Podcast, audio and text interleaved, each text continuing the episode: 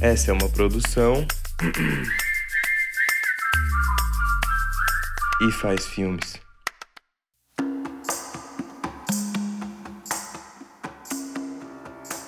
O gesto comum é inspirado em pessoas reais que fazem a diferença na vida de outras pessoas. Vamos navegar pelas suas histórias e conhecer os bastidores dos seus projetos para entender o que as move. Quem sabe isso não passa a te mover também? Eu sou a Nicole e quem nos inspira hoje é Kemla.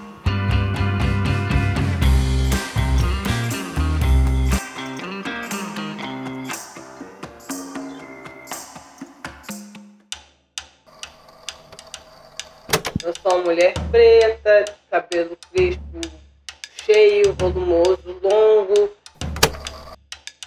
É uma mulher preta retinta. Hoje, aqui eu, tô, eu adoro usar um brinco grande, uma argola. Sou uma pessoa muito sorridente, né? E para além disso, eu sou eu sou da área de educação, eu sou uma professora, eu sou contadora de histórias, eu escrevo histórias para crianças. Sou mãe, pelo amor de Deus, se eu, faz, se eu entrar nesse podcast e eu não disser que eu sou mãe da Iodele, a minha filha fica estressada. Ela, ela diz que eu tenho que me apresentar dizendo que eu sou mãe dela. Porque isso faz parte do meu currículo, né, gente?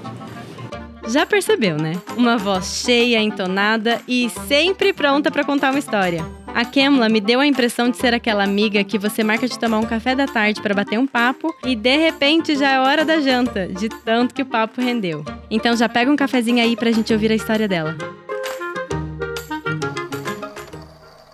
Nasci em Pernambuco, me criei no Rio de Janeiro, vivi a vida sempre nesse cá, porque a família é, é meso carioca, meso pernambucana. Acredito na força da palavra, das histórias da vida e estamos aqui para trocar ideia. Eu sempre ouvi muita história em casa, né?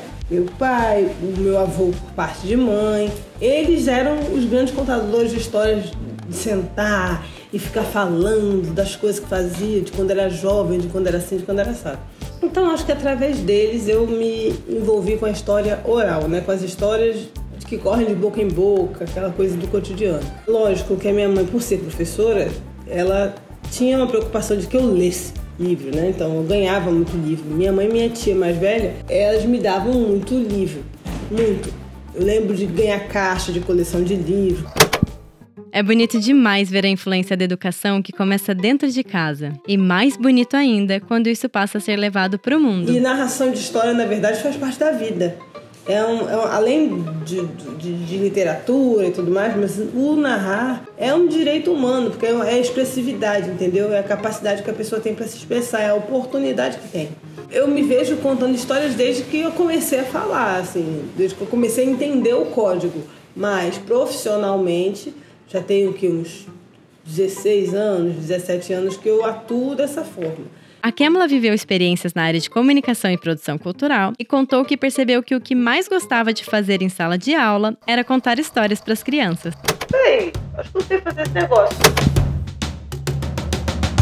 E foi assim que nasceu Caçando Histórias. Criei o Caçando Histórias, que é uma iniciativa de educação é, antirracista, de educação para a diversidade de uma forma mais ampla. Já tem 14 anos, menina, ano que vem faz 15. Eu, às vezes eu fico meio surpresa com isso. No caso de Kemla, contar histórias já alimentava sua alma, mas contar histórias com personagens pretos, escritas por pretos e que resgatavam as origens apagadas pelo preconceito, dava propósito à sua alma. Me incomodava também o fato de a gente, não encontrar é, mulheres pretas fazendo conteúdos, apresentando, falando para o público infantil, falando para a família, de modo geral. Era um incômodo para mim, porque eu olhava e via os canais na internet. A TV já tem avanços, claro, tem, mas a internet ainda era um universo onde eu pesquisava, eu via canais de contação de histórias, todos eram de mulheres brancas muito talentosas, competentíssimas, atrizes ótimas, narradoras muito boas. Mas era uma coisa que ah, eu me questionava onde é que tinha um conteúdo afro-referenciado que fosse tanto para empoderar as crianças pretas quanto para dar possibilidade de aproximação, contato e construir uma empatia com as crianças que não fossem. Muitas vezes a gente não para para pensar em tudo isso, né? A Kemla foi entendendo aos poucos o caminho que ela queria seguir e foi assistindo ao vídeo de uma grande contadora de histórias da Bahia, Wanda Machado, que esse caminho foi ficando cada vez mais claro. Você já ouviu falar dela?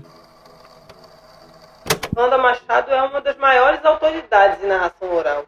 É uma das maiores pesquisadoras em educação para as relações étnico-raciais do Brasil. Como tudo no Brasil educação, mulher preta, no Nordeste, meu Deus do céu, qual é a visibilidade que se dá?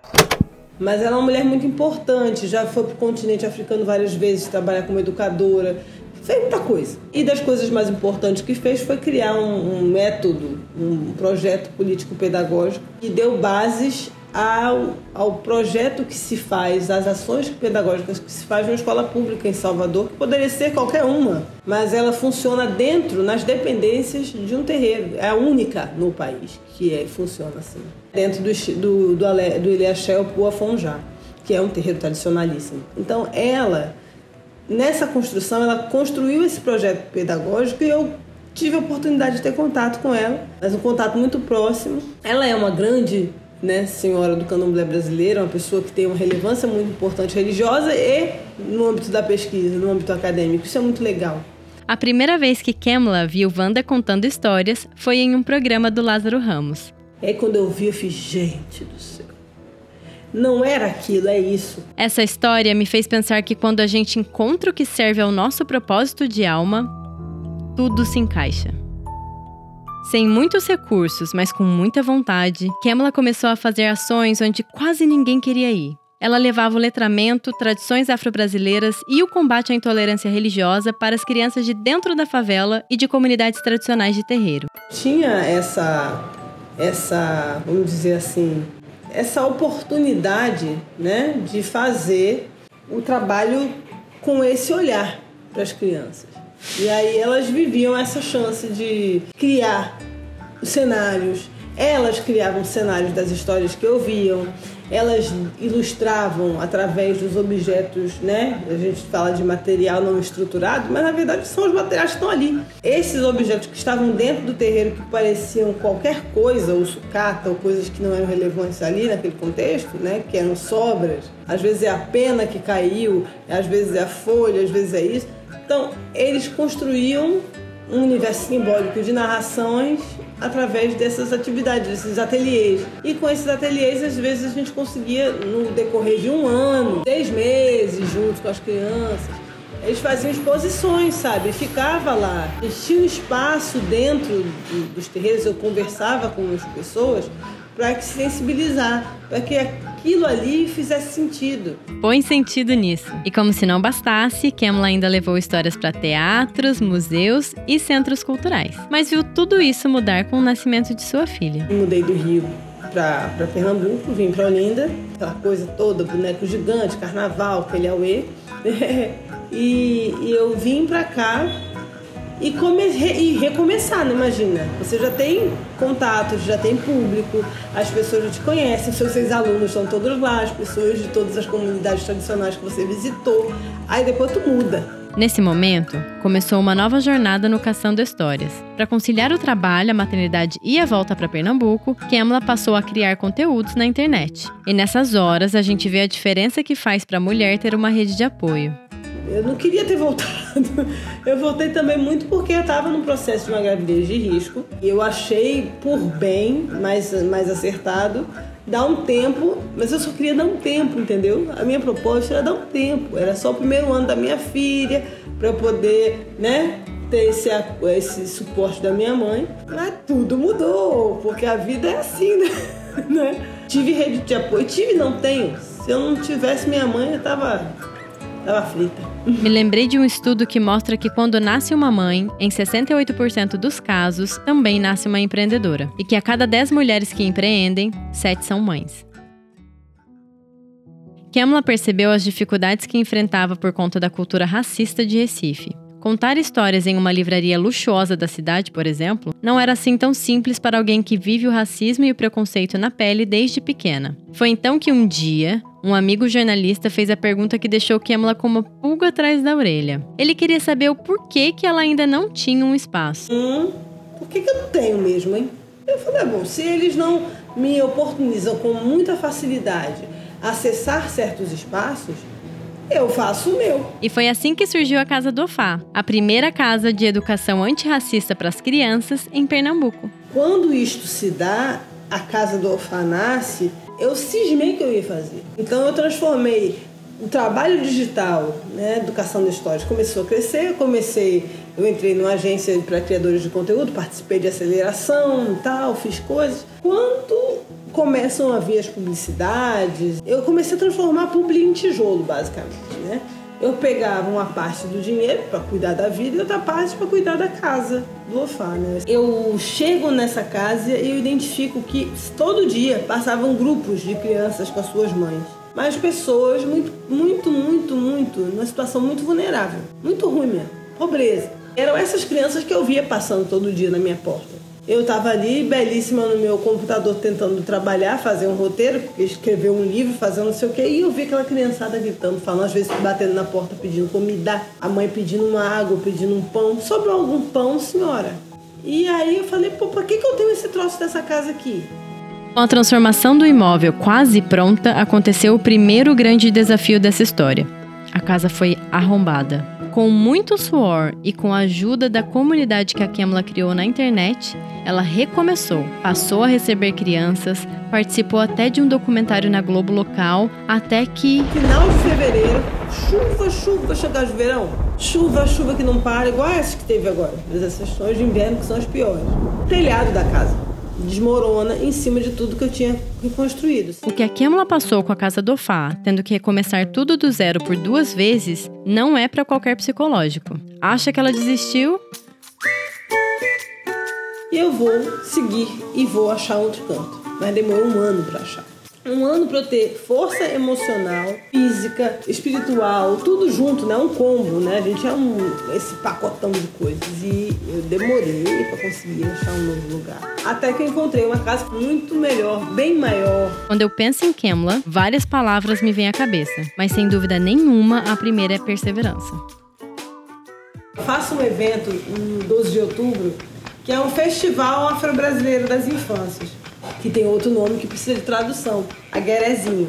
O aguerezinho vem de agueré, que é a dança dos caçadores, e uma festa também muito tradicional dos candomblés, que é a festa dos caçadores. É uma festa de união da família, de alegria, de felicidade, de celebrar a prosperidade. Então, como é? Caçando histórias. E os, minha, e os meus, meus pequenos, minhas crianças chamam de quem são meus pequenos caçadores, eu, eu fiz o agueré dos pequenininhos, aguerezinho. Então, o Aguerezinho acontece dia 12 de outubro no museu, no Jardim do Museu da Abolição, no Recife. Esse evento atingiu mais de 500 pessoas na primeira vez que a Kemla organizou e mais de mil na segunda vez. É um festival com vários circuitos criativos. Tem criança que tem que toca frevo, tem criança que faz maracatu, tem criança que faz, tem criança que faz tudo. E eu queria que as outras crianças vissem crianças como elas, também como artistas. Porque a criança é produtora, é agente criadora de arte.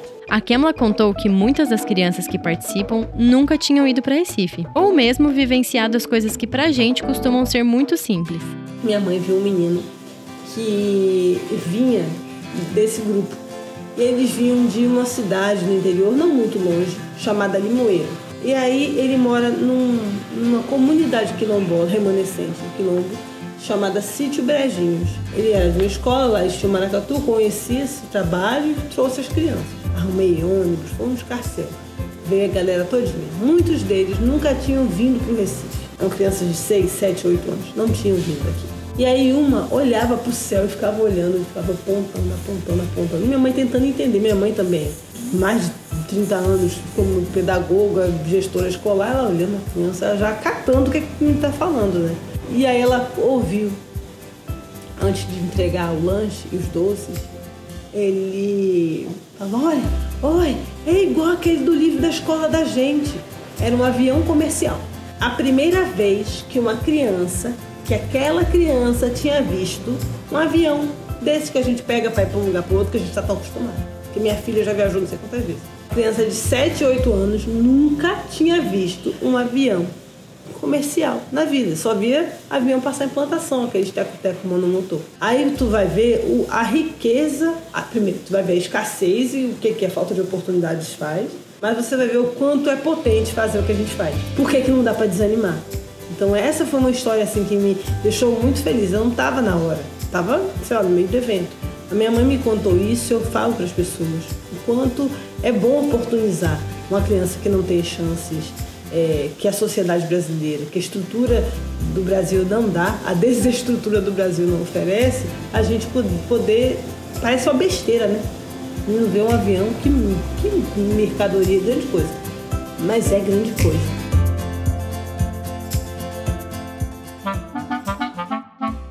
Das frases que a Kemla disse durante nosso bate-papo, a que mais ecoou em mim foi: criança é agente produtor de arte. Sim, sim, sim, mil vezes sim. Cabe a nós, adultos, darmos espaço e meios para que isso se desenvolva nelas. E nesse quesito, Kemla é professora. Espero que essa história tenha te tocado como me tocou. Se quiser saber mais, é só entrar no Instagram, arroba Caçando Histórias. Você pode apoiar a Casa do Ofá entrando na campanha de financiamento coletivo que fica no link da bio, com contribuições a partir de R$ reais. Ah, a Kemla também contou sobre os dois livros infantis publicados por ela: Vovô Mais Gentil do Mundo, conta a história do seu avô, e A Festa da Cabeça, uma narrativa que fala sobre o equilíbrio mental pela história de um menino. Os dois livros estão à venda e você pode comprar direto com ela.